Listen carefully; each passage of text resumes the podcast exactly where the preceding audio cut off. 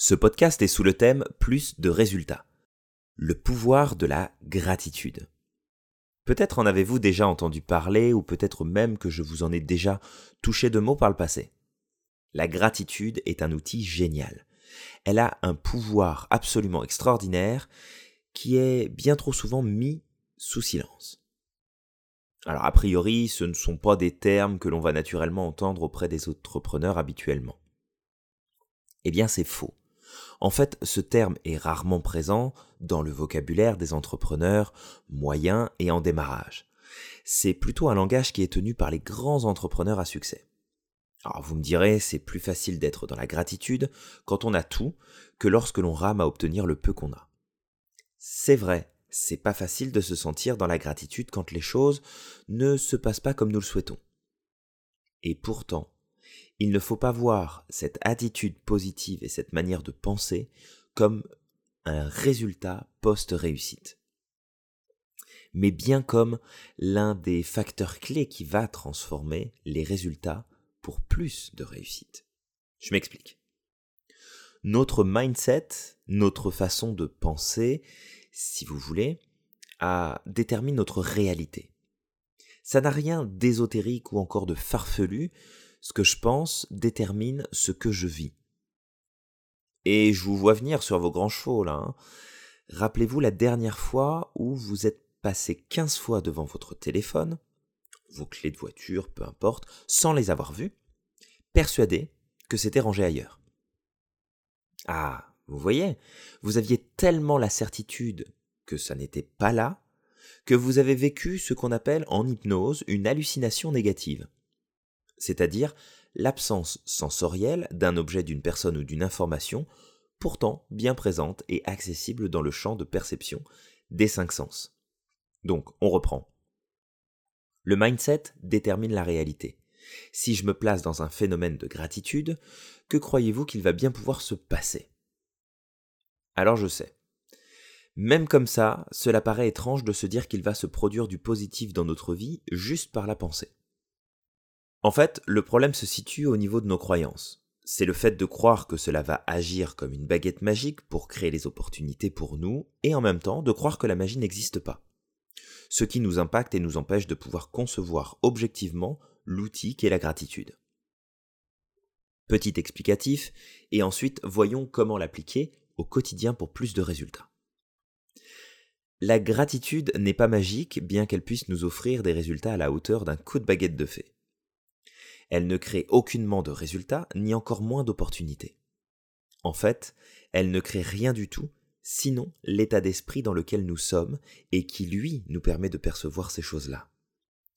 Vivre de la gratitude au fond de soi est comme porter une paire de lunettes qui filtrent les bonnes fréquences sur l'ensemble des informations disponibles autour de nous. Cela conditionne ni plus ni moins notre cerveau à trouver dans les informations présentes autour de nous à chaque instant, ce qui va nous permettre d'alimenter encore plus ce sentiment de gratitude en nous. C'est un peu comme un cercle vertueux. Autant que d'avoir une attitude négative, des pensées limitantes, d'être dans la critique, le jugement, va créer un cercle vicieux. Alors comment on fait concrètement pour être dans la gratitude? Je vais vous partager ma stratégie personnelle que je mets en pratique depuis presque dix ans maintenant et qui n'a jamais fait défaut. C'est pour vous dire. Premièrement, la gratitude n'est pas une pensée, c'est une émotion. La première chose à préciser, je crois, pour une bonne mise en pratique de la gratitude, c'est que ce n'est pas une simple pensée du type je suis content d'avoir eu cette bonne journée. Là, comme ça, sans le moindre ressenti, hein, c'est de la réflexion et de la pensée à son niveau le plus basique. Il vous faut ressentir. Car la gratitude est un sentiment, pas juste une idée. Faites donc le nécessaire pour vous y plonger aussi profondément que possible. Deuxièmement, tenir un journal de gratitude.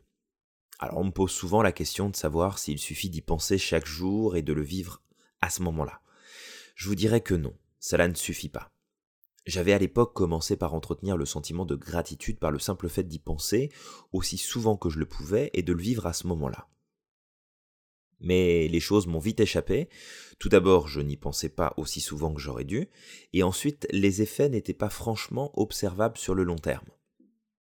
C'est alors que j'ai pensé ajouter une démarche propre à ce que j'avais l'habitude de mettre en application dans ma pratique de la sophrologie. Écrire mes ressentis. Ça a fait toute la différence. De plus, écrire permet d'en faire une habitude concrète. Se mettre dans un état de gratitude est beaucoup plus difficile à maintenir dans le temps si on compte simplement sur le fait d'y penser. Je précise cependant qu'il est nécessaire d'écrire à la main.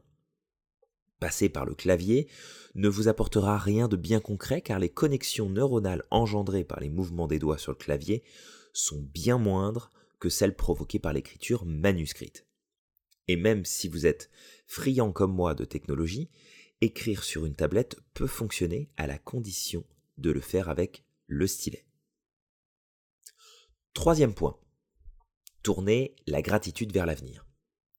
Le dernier point, et pas le moindre, est une démarche que j'ai développée au fil de la pratique et qui s'est vue confirmée de manière systématique. La majorité des personnes traitant de ce sujet de gratitude vont vous proposer de faire cette démarche sur ce que vous avez déjà. Ce que vous avez déjà vécu, les partages, les découvertes, le positif de votre journée, de votre semaine, de mois, des années passées.